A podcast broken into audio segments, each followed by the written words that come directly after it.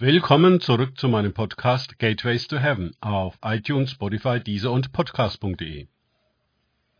Mein Name ist Markus Herbert und mein Thema heute ist die Kraft des Evangeliums. Weiter geht es in diesem Podcast mit Lukas 4, 14 bis 15 plus 31 bis 32.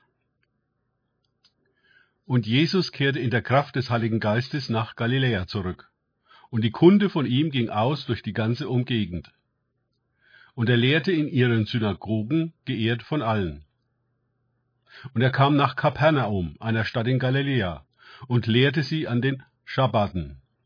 Und sie erstaunten sehr über seine Lehre, denn sein Wort war mit Vollmacht. Lukas 4, 14, 15 und 31, 32. Jetzt nach der Erprobungszeit in der Wüste, die offenbart hatte, dass Jesus nicht den Weg Adams gehen würde und der Schlange nicht auf den Leim ging, kam er in der Kraft des Heiligen Geistes mit großer Vollmacht aus der Einöde zurück und betrat die Arena der Synagoge. Die war höchst erstaunt, wie dieser Zimmermannssohn so mächtig sein konnte im Wort, mehr als die Schriftgelehrten. Denn auch die Dämonen reagierten und schrien und fuhren aus, und Kranke wurden geheilt im Gottesdienst. Oha, das hatte es lang nicht mehr oder überhaupt noch nie gegeben. Und Entsetzen kam über alle, und sie redeten untereinander. Was ist das für ein Wort? Denn mit Vollmacht und Kraft gebietet er unreinen Geistern, und sie fahren aus. Lukas 4,36. Wenn diese Wirkungen allerdings ausbleiben, die unreinen Geister nicht belästigt werden und die Krankheiten unangetastet bleiben, wenn die Salbung die Kraft und Vollmacht des Heiligen Geistes nicht zum Zuge kommen und einfach nur Liedchen gesungen und Bibelverse ausgelegt werden, um hinterher Kaffee zu trinken, ich meine nichts gegen Kaffee. Wie können wir da meinen, dass das Jesus gemäß sei? Der Vers 14 zeigt den Anfang des Auftretens Jesu. Er würde in den folgenden Versen in seiner Heimatsynagoge genauer erklären, wie diese Kraft und Vollmacht der Salbung des Heiligen Geistes, die auf ihm ist, sich definiert und auswirkt. Dieser Anfang würde sich durch das ganze Evangelium fortsetzen, also Jesu Weg sein. Ein Evangelium ohne die Kraft und Vollmacht des Heiligen Geistes gibt es nicht.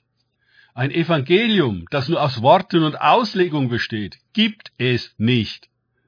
Nehmen wir die endlosen Manifestationen der Kraft Gottes aus den Evangelien heraus, bleibt nichts von ihnen übrig außer ein paar Gleichnissen. Ich fürchte, mit diesem Rest haben wir es heute überall zu tun.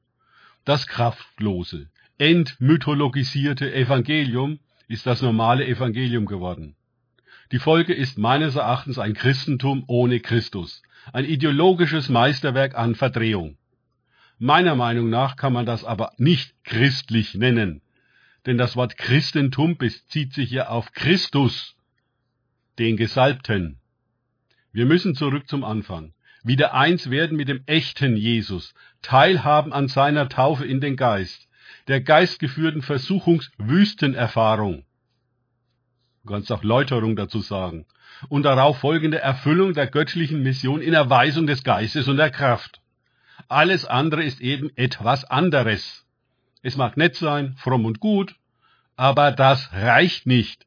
Vor allem nicht heutzutage.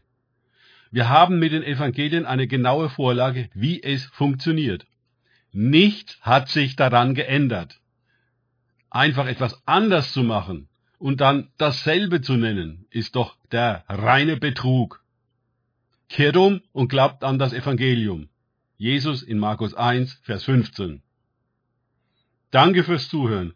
Denkt bitte immer daran, kenne ich es oder kann ich es im Sinne von erlebe ich es als sich auf Gott und Begegnungen mit ihm einlassen, bringt wahres Leben und die Kraft des Heiligen Geistes. Gott segne euch und wir hören uns wieder.